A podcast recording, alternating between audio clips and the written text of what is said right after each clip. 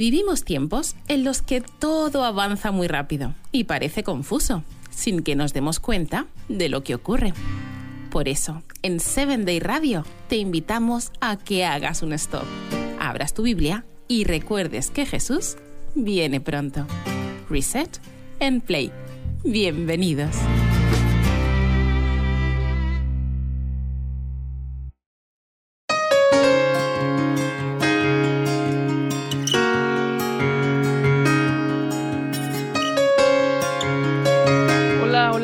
Gracias por sintonizar Seven Radio Internacional. Bienvenido, bienvenida seas a esta serie de programas llamados Esperanza Segura. Mi nombre es Rafael Blancas y me escuchas desde Ensenada, en México. Y te invito, te invito a que en la próxima media hora puedas acompañarme ya en este tercer programa. Ya estamos en el tercer programa y te mm, recuerdo un poquito, el primero se tituló Creados para vida eterna, el segundo Deseos que matan y en este tercer programa quiero que juntos viajemos a una tierra de un reino poderoso, en donde los desarrollos arquitectónicos, económicos y científicos tenían gran, pero un gran impacto en la sociedad de aquel entonces. Esta historia tú la conoces, muy seguramente la conoces, la has leído o, la has escuchado. Y conforme vayamos avanzando en el, en el desarrollo de esta, de esta historia, tú vas a darte cuenta de algunas características históricas incluso que determinan la veracidad de la palabra de Dios porque hay mucho que decir y mucho que comentar sobre eh, datos históricos de, esta plática, de, este tema, de esta reflexión que traigo para ti en esta, en esta ocasión. Así que yo deseo que puedas acompañarme, que no te vayas, que te quedes hasta el final del programa para que puedas saber de qué vamos a estar hablando a lo largo de esta, de esta plática. Pero antes, antes de, de continuar, déjame recordarte nuestro correo electrónico, porque tenemos un, pues, un, correo electrónico que es producción arroba un espacio para sugerencias, pedidos de oración y, por qué no, una oportunidad para que tú también puedas formar parte de este ministerio. Producción arroba Qué bendiciones poder utilizar esta plataforma pues, para comunicar al mundo el pronto regreso de Jesús. Oremos por este ministerio. Este ministerio necesita de oración. Así que en tus oraciones recuerda, Seven Day Radio Internacional necesita de tus oraciones para que, para que podamos seguir avanzando. bien, pues vamos a, vamos a seguir porque realmente el tema es bastante, bastante extenso, muy detallado y yo quiero que, empecemos a, a, profundizar en este, en este tema, el cual el eh, he titulado de la siguiente manera. Pero en este tercer programa de la serie Esperanza Segura, esto ha sido preparado con un, objetivo en específico. ¿Y cuál es ese objetivo en específico? Pues escudriñar la Biblia y recordar y aprender el mensaje poderoso que se encuentra que se encuentra ahí, que se encuentra en este e, e, en estas palabras de, eh, de nuestro Dios a través de, de la Biblia. Mira, este, este programa lo he, lo he titulado Esperanza, de esta serie de programas Esperanza Segura, lo he titulado Una estatua imponente. ¿A qué me refiero con una estatua imponente? ¿O qué, qué puedes pensar en la Biblia? Algún, alguna porción de alguna historia que tú debes conocer que hable sobre una estatua imponente. Seguramente ya, ya, ya sabes, ya sabes de qué te voy a hablar. Esta historia trascendente en el, claro, en el Antiguo Testamento y que marca la diferencia, marca, marca la diferencia eh, en, en su tiempo con los personajes que participan en esta, en esta historia y de la cual podemos aprender muchísimo. Y que, y que hoy día nos pasa lo mismo a veces. Nos pasa lo mismo que a ellos. Y lo he titulado eso. Una estatua imponente. No sé si con esto, bueno, pues ya. Ya sabes de qué vamos de qué vamos a hablar, pero yo debo mencionar que pues es uno de mis libros favoritos porque narra la historia de personajes que marcaron la diferencia, lo que les decía, en una tierra ajena con una cultura totalmente opuesta y además de eso tuvieron pruebas muy pero muy fuertes. El imperio babilónico fue uno de los más poderosos y más importantes del mundo antiguo. Era un imperio sofisticado con ciudades fuertes en donde se desarrolló el comercio, la política, la astronomía, la arquitectura. Y lo digo porque una de las edificaciones más importantes de, pues, de ese imperio forma parte de las siete maravillas del mundo antiguo. Claro, estoy hablando de los jardines colgantes de Babilonia. Probablemente, obviamente ya has escuchado de eso. Mira, los historiadores eh, dicen que esta edificación fue un capricho de la princesa Amitis de Meda. Esto en el siglo IV antes de Cristo. Y, y esta construcción se hizo porque aparentemente Amitis extrañaba los paisajes de su tierra natal. Así es que ella dijo, yo, yo quiero tener cerca algunos de los, de los paisajes para no extrañar. Así que le hicieron sus jardines colgantes.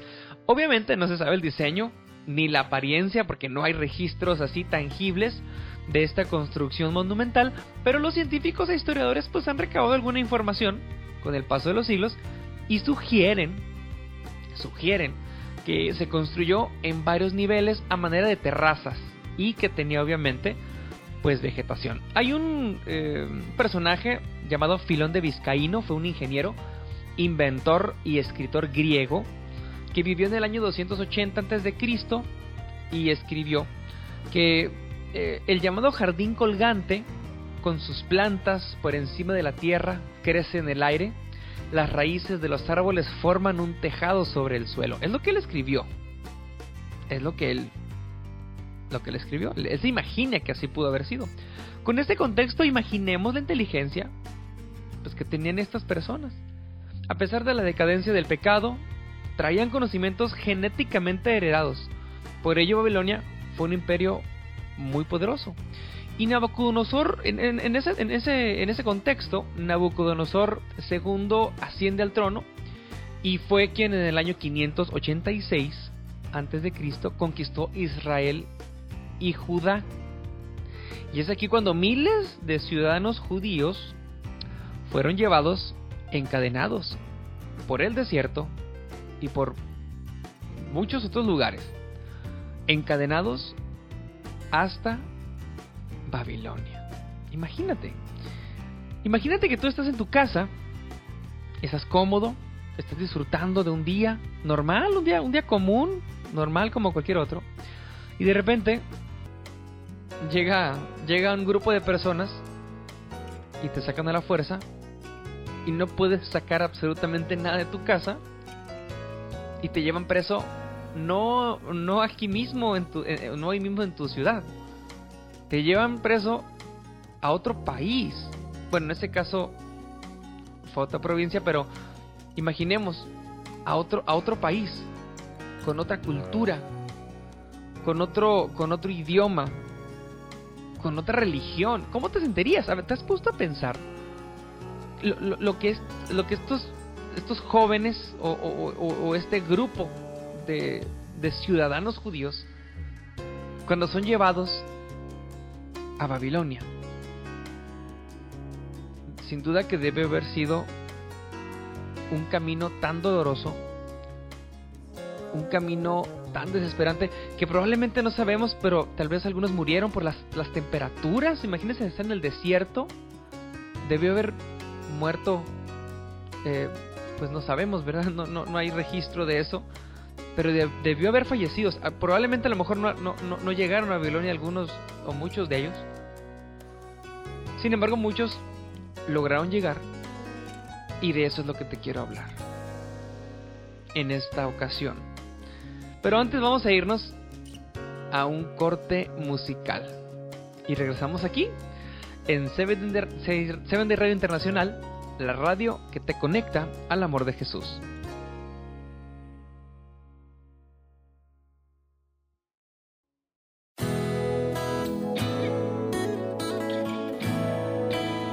Aidar Pérez es un cantautor de Venezuela que en 2016 autoprodujo y lanzó su primer álbum titulado Para adorarte. Para adorarte. Sus canciones expresan fe, amor y también su testimonio de cómo Dios cambió su vida radicalmente. En 2020 lanzó dos sencillos, Mi Respuesta y tengo un padre. Mi respuesta es la más sencilla.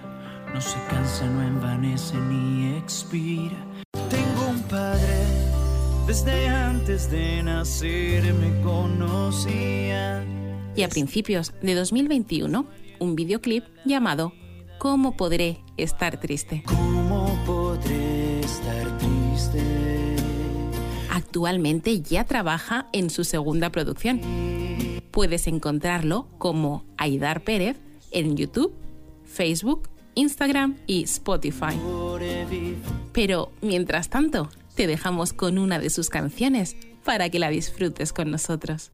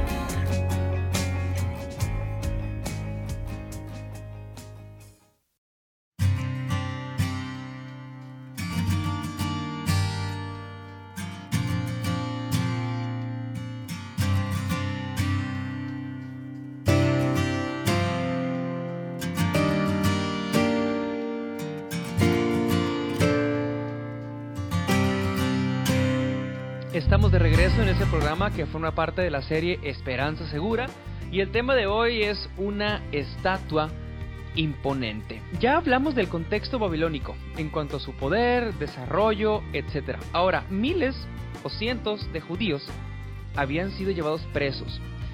Y aquí está lo interesante, dentro de los cuales, en todo ese grupo, se encontraban cuatro jóvenes mencionados en la Biblia. Ninguno se menciona. Si, tú eres visita, si no has escuchado antes esta historia, si tú no, eh, nos, nos escuchas por primera vez, ¿sí? en el libro de Daniel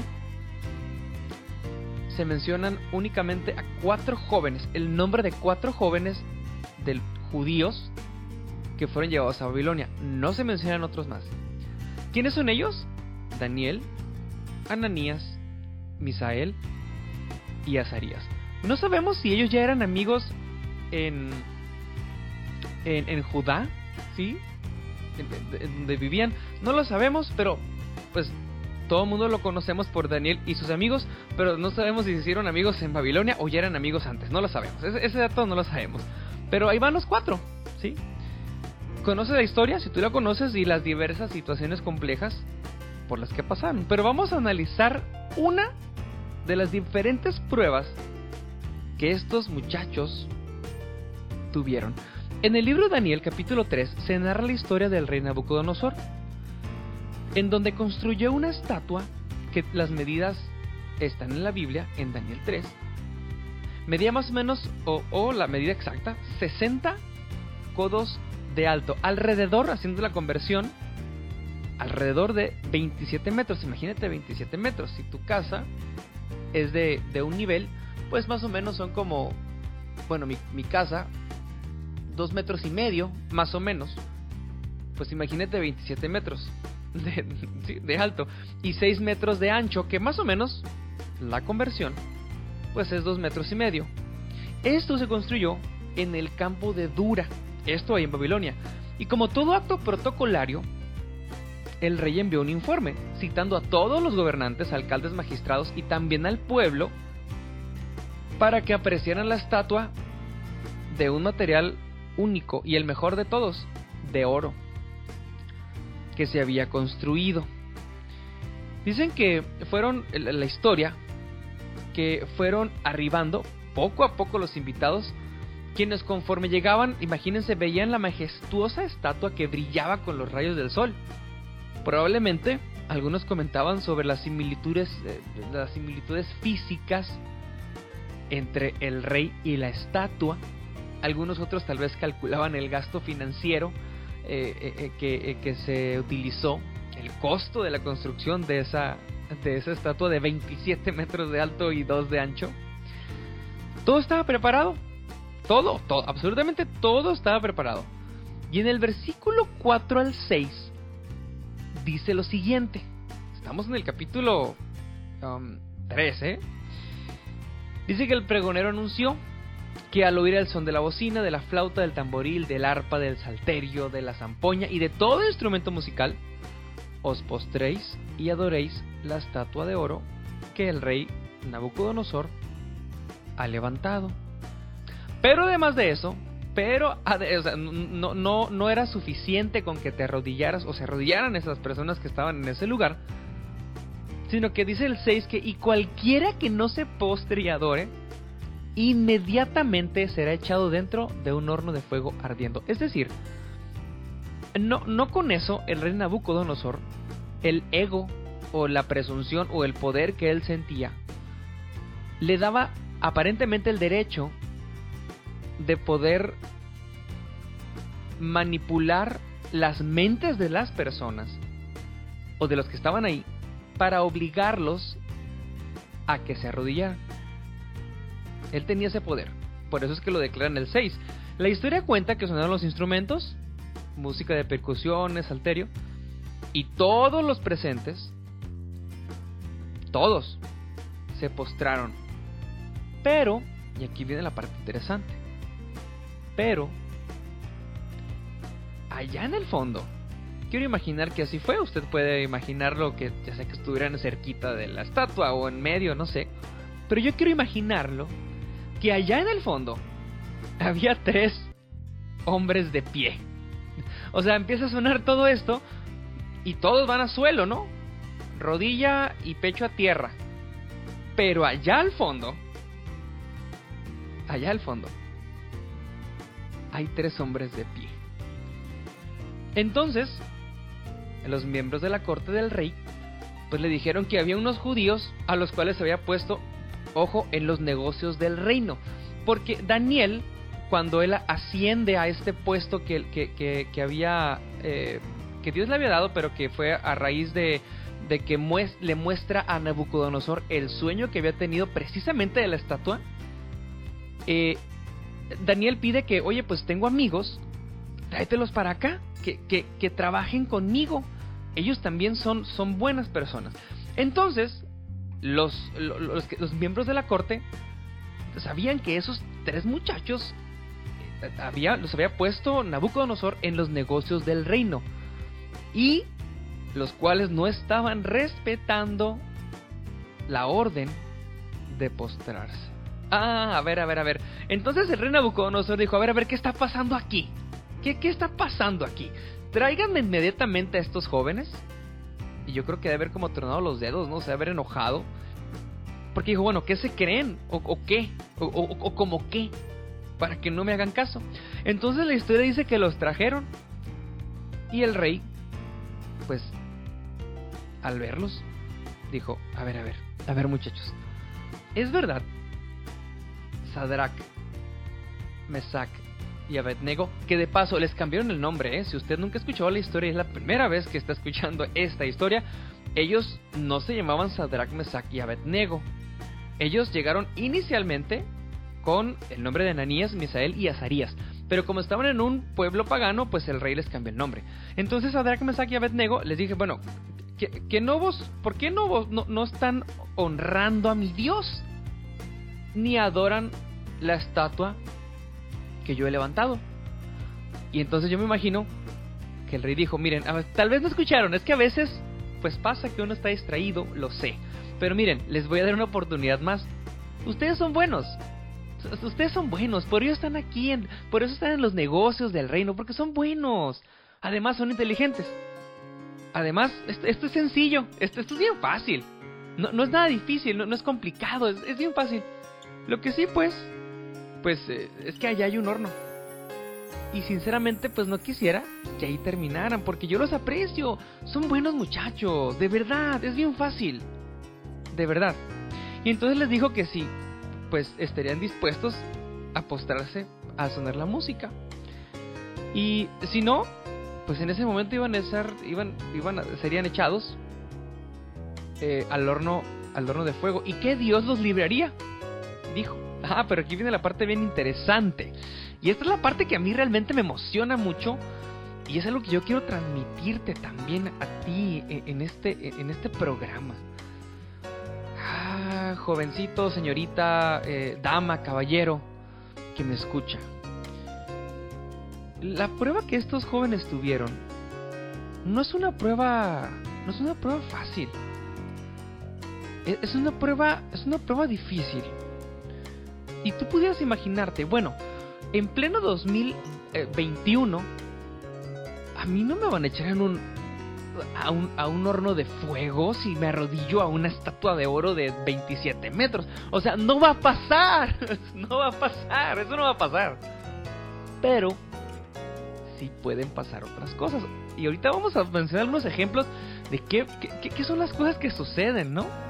En este tipo eh, parecidas a este, a este ejemplo. Entonces, la historia sigue diciendo que Sadrach, Mesach y Abednego escucharon al rey y muy tranquilamente le dijeron, esto en el versículo 16 al 18. Estamos ahí mismo en el, en el, en el capítulo, sí, capítulo 3, versículo 16 al 18, estos jóvenes tenían una fe tan poderosa que admiro tanto de ellos. Y le contestan, a ver, rey Nauconosor, no es necesario que te respondamos sobre este asunto. Y dice el 17, He aquí, nuestro Dios, a quien servimos, puede librarnos del horno de fuego ardiendo, y de tu mano, oh rey, nos librará. Pero el 18, el 18 dice algo muy poderoso, amigo, amiga, joven, dama, señorita, caballero que me escucha. O sea, el 18, el 18 es, la diferencia. E, e, es esa diferencia entre los que sirven a Dios y los que no quieren hacer la voluntad de Dios. Esa es la diferencia. Este es ese grupo selecto de personas que desean seguir a Dios, a Jesús, por sobre cualquier situación. Y a mí me gustaría que pensaras esto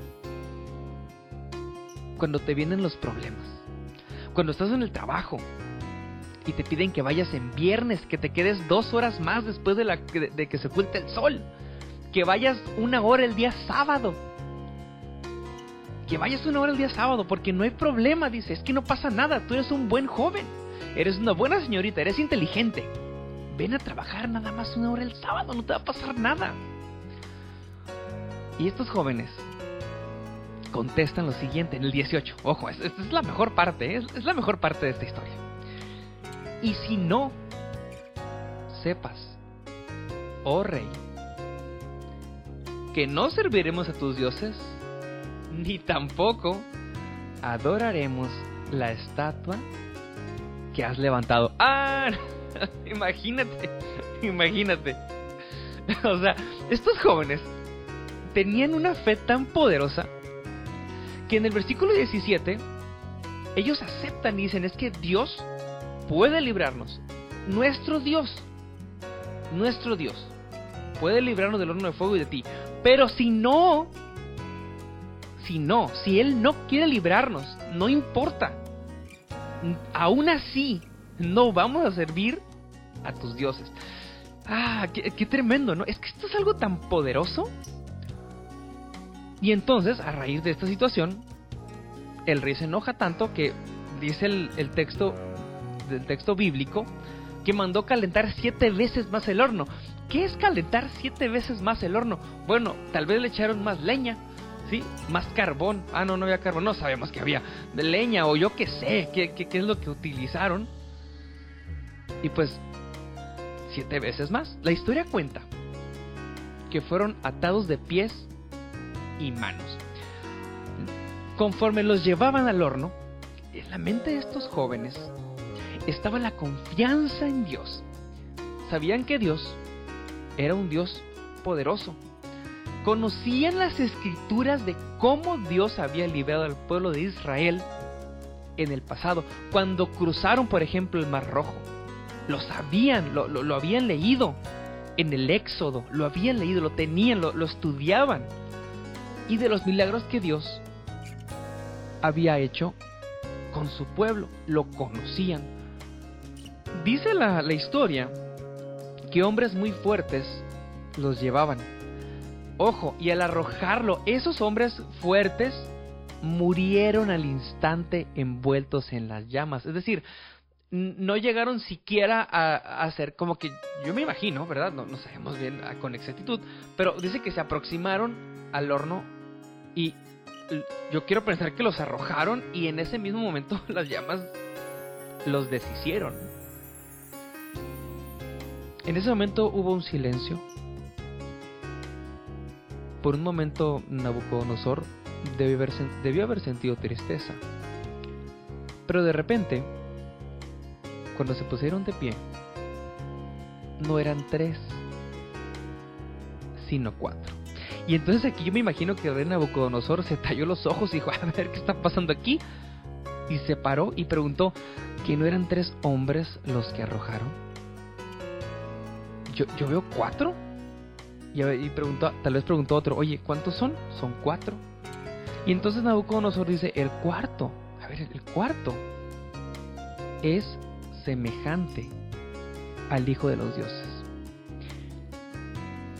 Jesús mismo, Jesús mismo, Dios mismo, Jesús, estaba ahí con ellos. Ah, no, El creador del universo, el todopoderoso, estaba en medio de ellos. Qué privilegio, ¿no? Qué honor, qué determinación de estos jóvenes para no dejarse intimidar. El rey se apresuró, dice la historia, al horno y mandó que salieran. Fue hasta ese momento que Nabucodonosor, al menos por un momento, reconoció al Dios de Sadrach, Mesach y Abednego y ordenó que todo, en todo el reino, o en todos los reinos de, ese, de lo que él poseía, se adorara al Dios de Sadrach, Mesach y Abednego. ¿Qué respondes tú cuando te piden algo que va en contra de tus principios? ¿Cómo reaccionas a las pruebas que tienes constantemente, o que tenemos, me voy a incluir por supuesto, que tenemos constantemente en esta sociedad y en la cultura en la que vivimos y, que día con día se va haciendo más compleja, más difícil y que eh, van cambiando las formas, los modos de cómo sobrevivir en esta, en esta sociedad. ¿Cómo reaccionas cuando tienes que hacer un examen en sábado? Porque quieres estudiar la carrera que siempre has soñado y el examen es en sábado.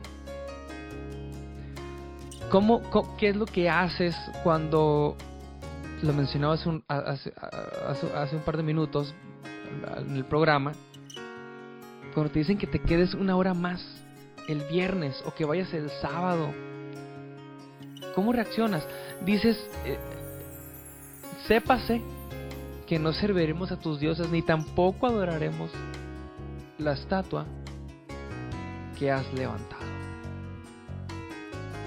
Joven, señorita, caballero, damita que me escucha, ese mismo Dios de Daniel, de Sadrach, Mesach y Abednego, aunque más bien voy a decir los, los nombres eh, originales, Daniel, Ananías, Misael y Azarías. El mismo Dios de Daniel y de sus amigos es el mismo Dios que tú tienes o que tú puedes tener si lo aceptas en tu corazón. Dios te puede librar de cualquier batalla, pero tienes que decir como ellos, aunque no me libera a Dios, lo voy a honrar, porque creo en Él. Estos jóvenes mm, ah, conocían tal vez un poco acerca de, de que iba a venir un Salvador, que iba a venir Jesús, pero no conocían los detalles del plan de redención. Tú y yo sí los conocemos. Honremos a Dios en todo lo que hacemos. Y Dios te va a poner en lo más alto, pero tienes que hacer su voluntad. Necesitas hacer, necesitamos hacer la voluntad de Dios para que Él pueda bendecir nuestros planes y nuestra vida. Mi nombre es Rafael Blancas, te agradezco que me hayas acompañado en esta, en esta ocasión, en este tercer programa de la serie Esperanza Segura con este tema, una estatua imponente. Lee, el libro de Daniel, léelo completo si puedes, te va a impresionar. Es una historia maravillosa. Deseo que el Señor te bendiga. Gracias por sintonizar a CBD Radio Internacional, la radio que te conecta al amor de Jesús. Escúchanos, compártenos a través de las redes sociales para que muchas otras personas puedan escuchar del amor de Dios, del Dios verdadero y de aquel Jesús, ese mismo que estuvo en medio de estos jóvenes, ese mismo Dios, y que el mundo pueda conocer que tú y yo somos diferentes, que tú y yo amamos a Dios por sobre cualquier por sobre cualquier cosa. Dios te bendiga. Nos escuchamos muy pronto aquí en Seven de Radio Internacional, la radio que te conecta al amor de Jesús. Muchas gracias.